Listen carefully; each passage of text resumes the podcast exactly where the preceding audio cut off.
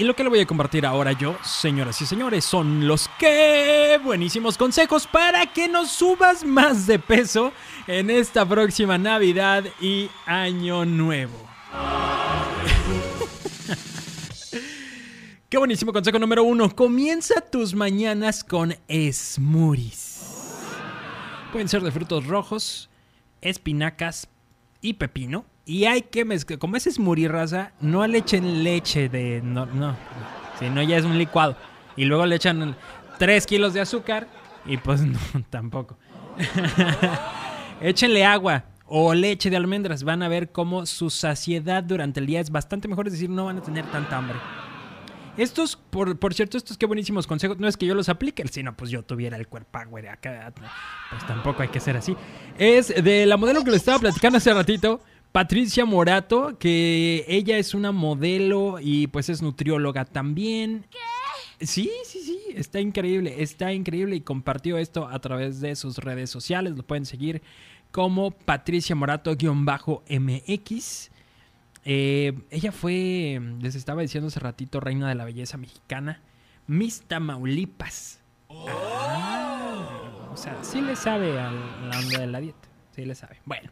Qué buenísimo consejo número 2.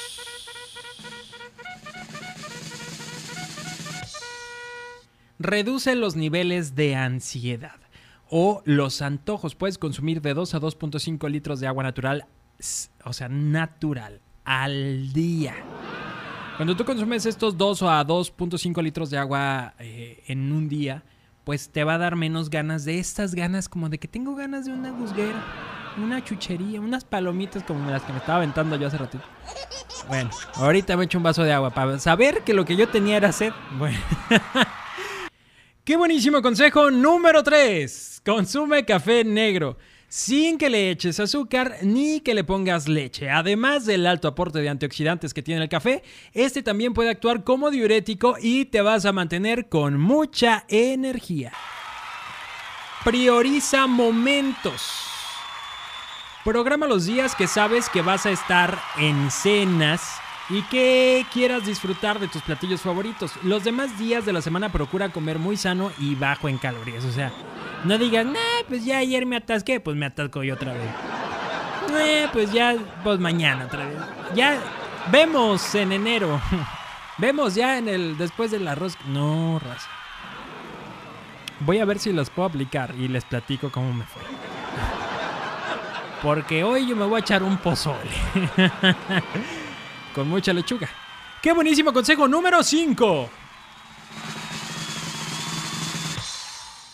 Prevé soluciones. Ofrécete con tu familia a llevar a tus reuniones una opción saludable de la que tú puedas disponer. Esa no lo sé, Si es como bien, ay, si ya va a sacar su lechuga y sus semillas. ¿Cómo? Como una compañera que tenemos que come puro aguacate y así. ¿Y qué tiene? ¿Y qué tiene? Que nomás come galletas de arroz con de este cacahuate. ¿Qué tiene?